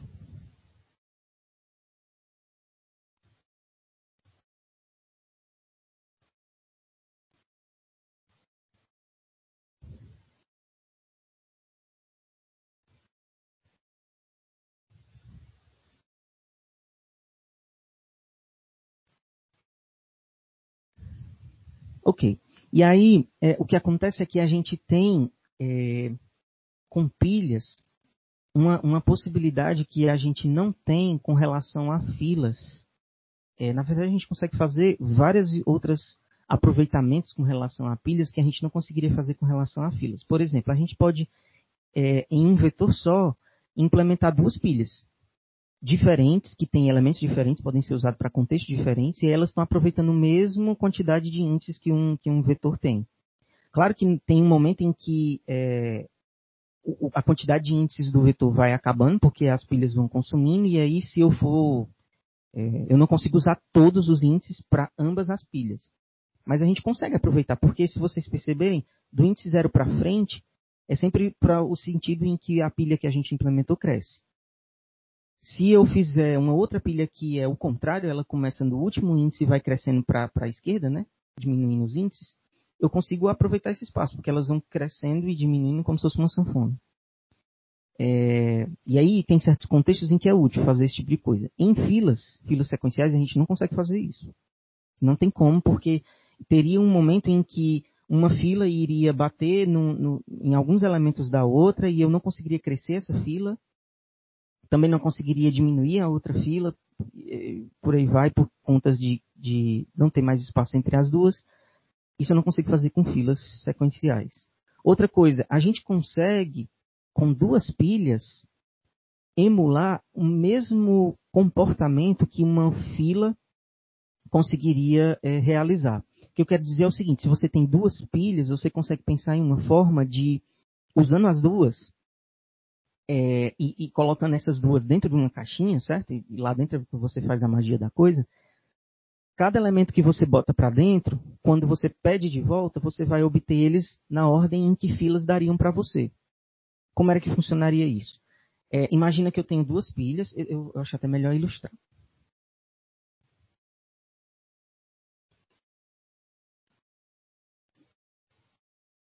É, como é que eu boto a nova página?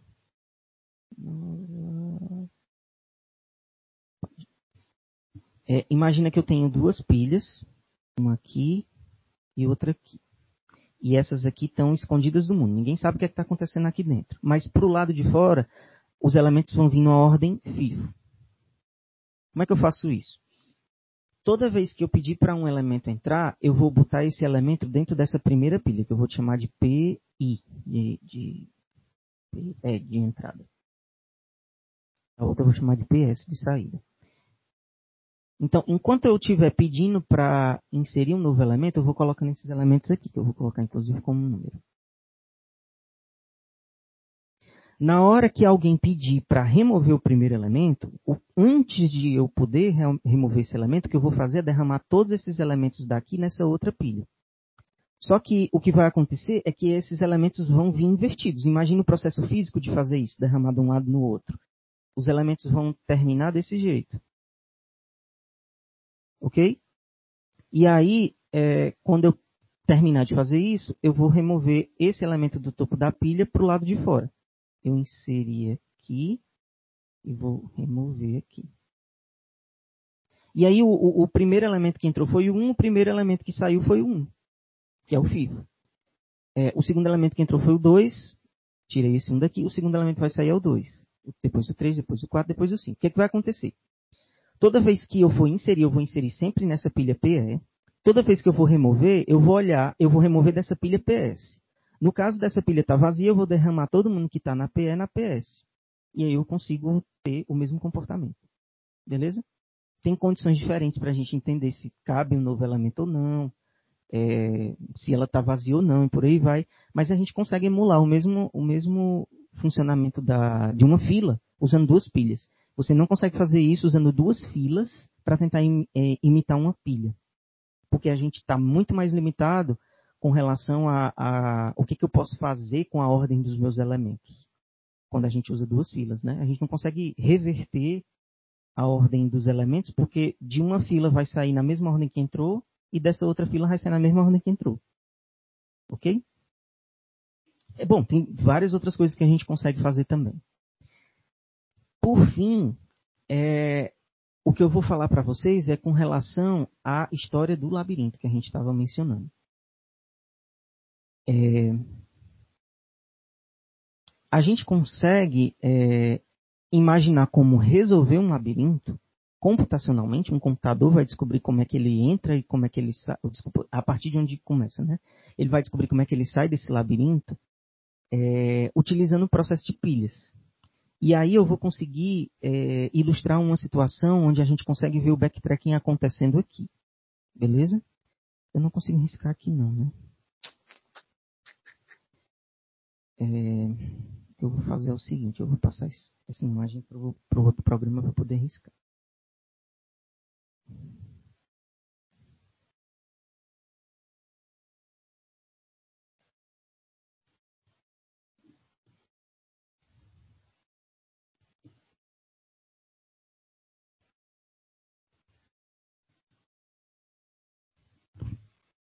Ah, não vou conseguir. Vou, vou ilustrando aqui mesmo.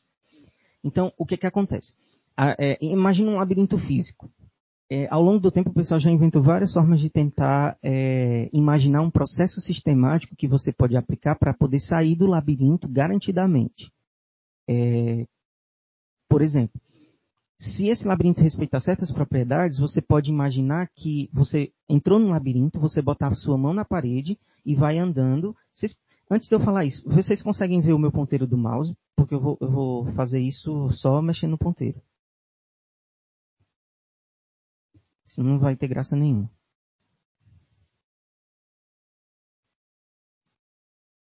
Sim, dá pra ver. Dá, né? Então, imagina que a gente botou a mão aqui na parede, a mão esquerda no caso, né? E, e vai andando, sem tirar a mão da parede.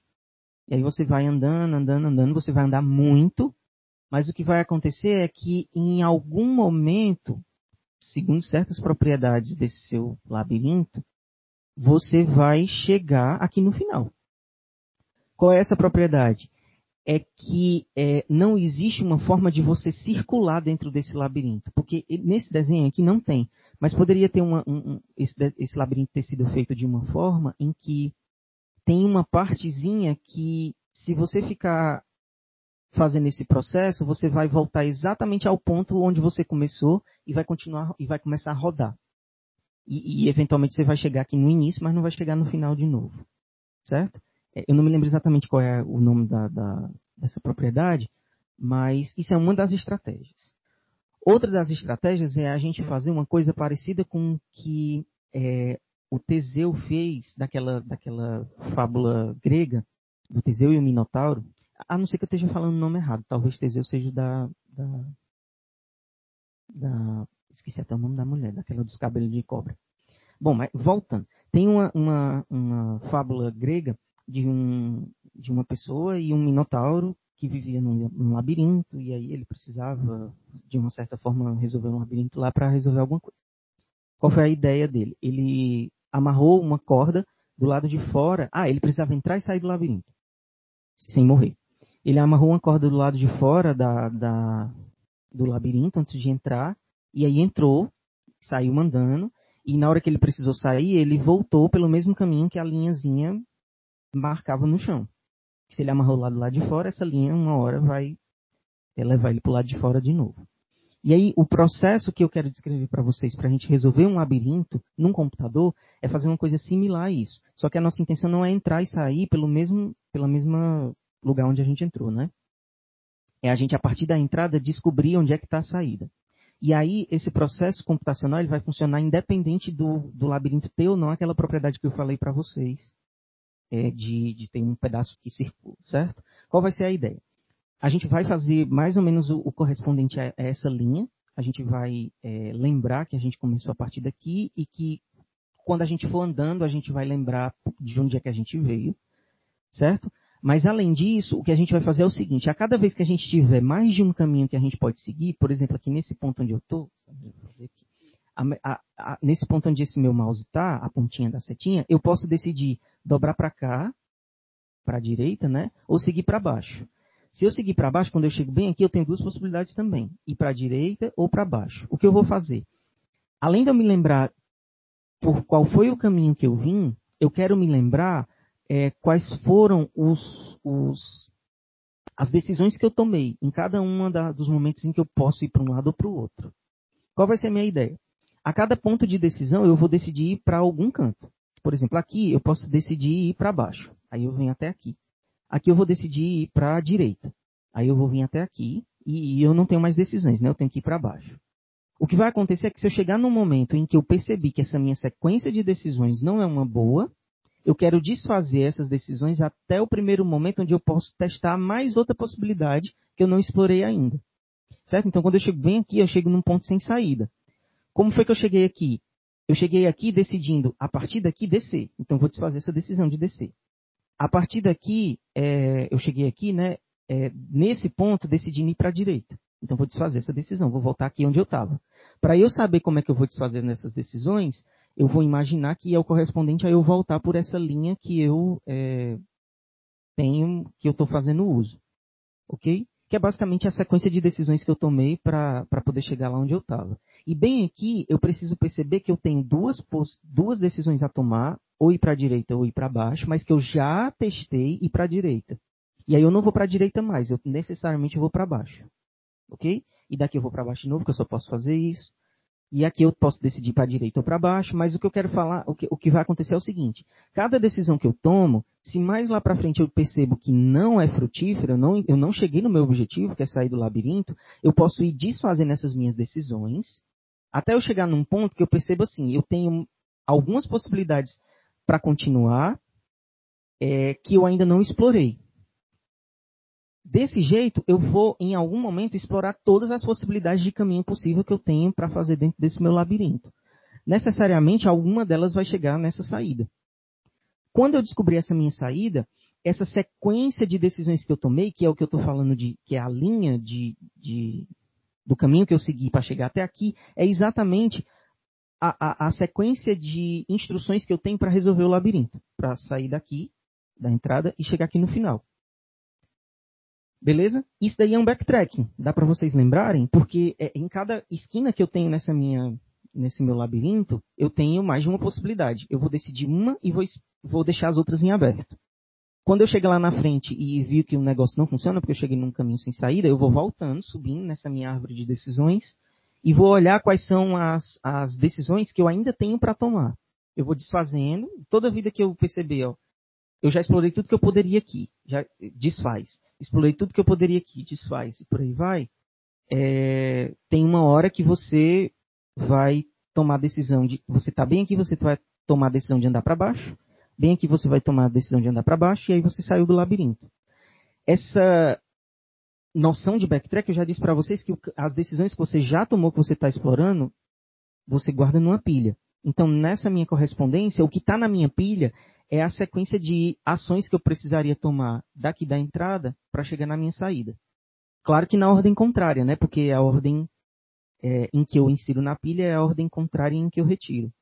Então, eu consigo, quando eu reconheço que eu saí no, no final do labirinto, eu consigo te imprimir qual é a sequência todinha de, de passos que você precisa fazer para poder sair da entrada do labirinto e chegar na saída.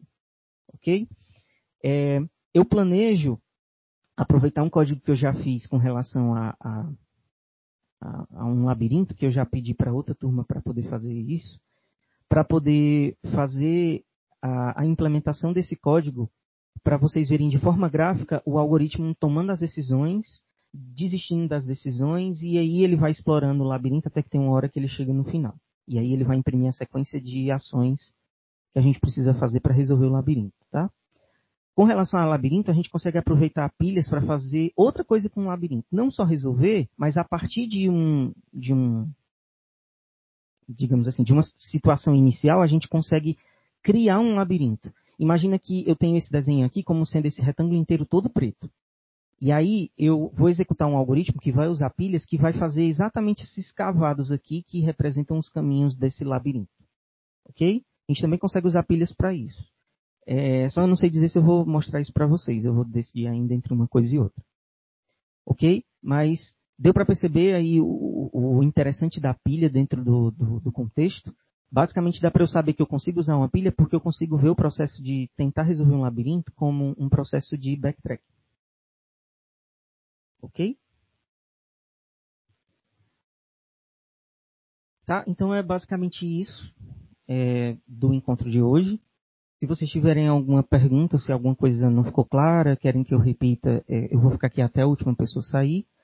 Se não, até a próxima semana. Eu ainda vou complementar o, os conteúdos de pilha e fila com as coisas que eu prometi fazer e eu ainda não cumpri. Beleza? Então, tchau.